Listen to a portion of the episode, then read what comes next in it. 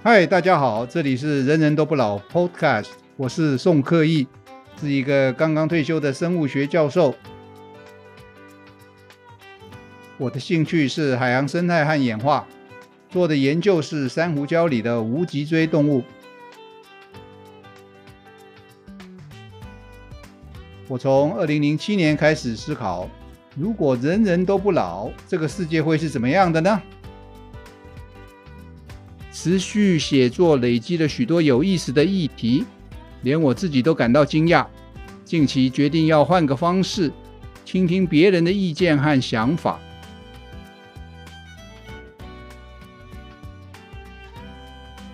人人都不老的世界会是怎么样的呢？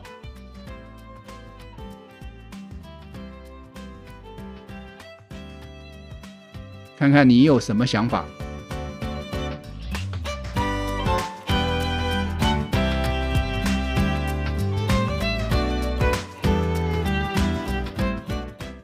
乌龟怕铁锤，蟑螂怕拖鞋，自然界充满了怕死之徒。害怕是最好的自保之道，基本上就是逃之夭夭，帮助生物们逢凶化吉。有些人认为那些动物行为只是直觉反应，未必像人一样有害怕的感受。这当然有道理，但是那些直觉的逃避反应，很可能就是针对避免死亡而演化出来的机制，否则那些动物、昆虫见到人就躲得远远的，又是为了什么呢？到头来，这些反应的原因当然是怕死。原因是什么呢？它就是适应的机制，也就是说，这个行为表现的好处，逃走有什么好处呢？蟑螂遇到我们就躲起来，保命当然是。蟑螂这些逃避反应的好处，也就是原因。同样的，蟑螂在晚上比较会出现，应该当然就是为了保住性命。白天出来很容易被人看到。除了保命以外，还有其他的原因吗？找食物可能就是另外一个原因。那还有其他的吗？同样的，它可能是出来找配偶的。寻找配偶也可能是个原因。既然有远因，当然就有近因。它们到底有什么差别？蟑螂晚上出来找食物，要往哪个方向去呢？是要往香的方向去，还是要往臭的方向去？很显然，在这个说法里面，食物的味道就是近因了。闻到食物味道在哪一个方向，就往哪儿去。那如果是为了找配偶呢？蟑螂可能是借由费洛蒙的味道，也就是异性散发出来的味道来决定往哪一个方向走。味道、费洛蒙也好，食物也好，就是近音。而远因呢？一旦是为了找配偶，当然是为了繁殖下一代。味道可能是近音，那么什么不是近音呢？视觉可能对蟑螂来说没有这么重要。因为蟑螂都在晚上出来，要看也不容易看得到。那听觉会不会是呢？蟑螂会不会靠听觉来发现配偶在什么方向？就目前所知，蟑螂是没有听觉的。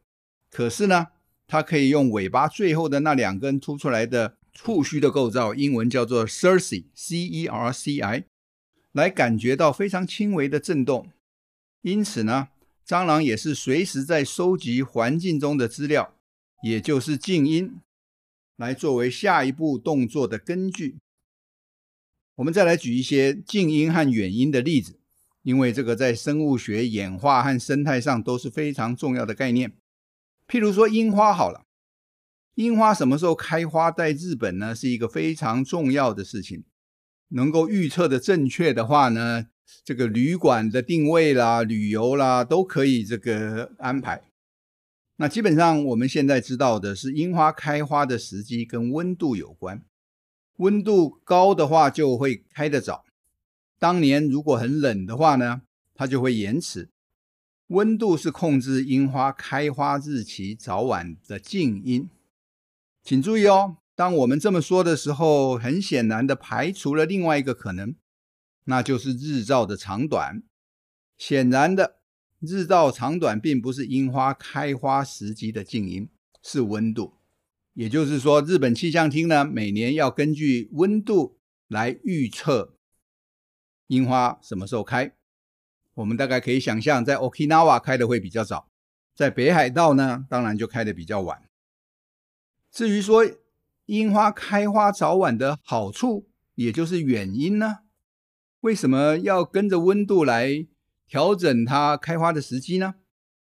樱花是靠蜜蜂来传粉的，而蜜蜂在摄氏十八度以上才能够振翅飞翔、采蜜传粉。樱花开花的时候，如果温度太低，蜜蜂都不出来，没有人授粉，结不了果，一年的努力就白费了。为了成功授粉，是樱花控制开花日期的原因。那樱花为什么不干脆晚一点开花，等到夏天所有的蜜蜂都飞的时候才开花呢？天气热的时候，花朵水分散失的很快，开不了几天的花呢，就得谢了。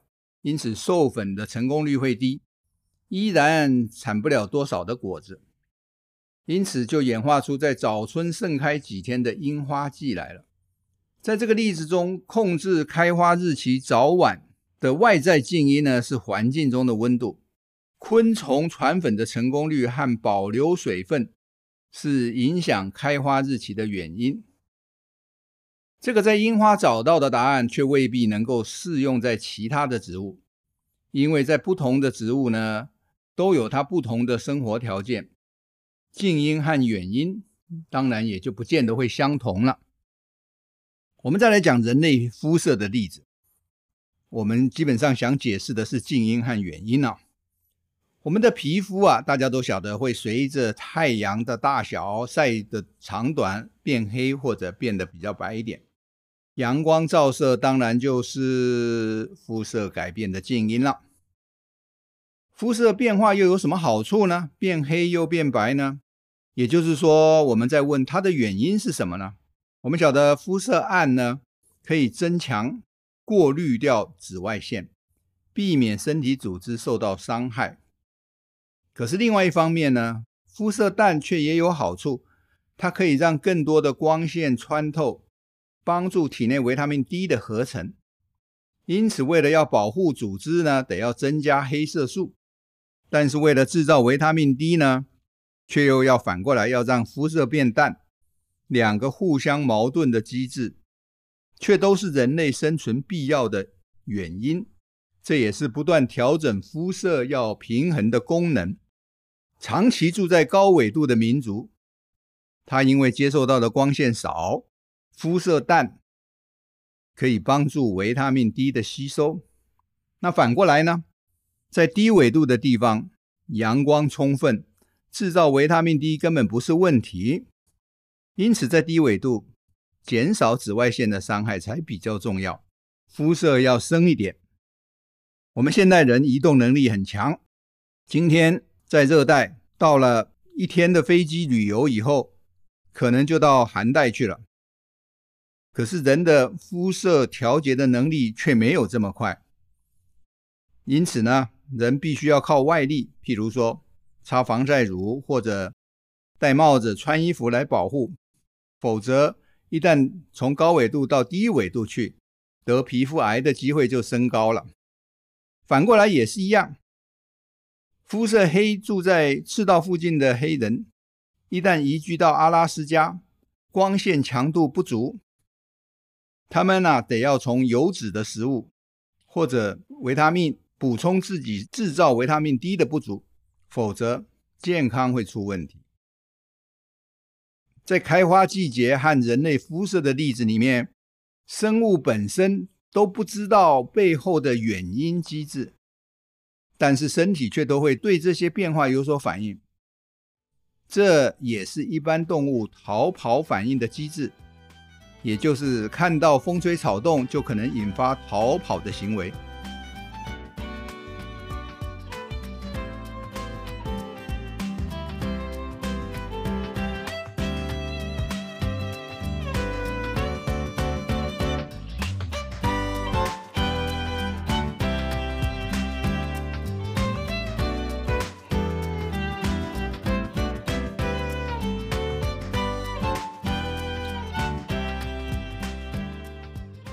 各位听众如果有相关的问题，不妨在下面提出来，我们会设法回答您。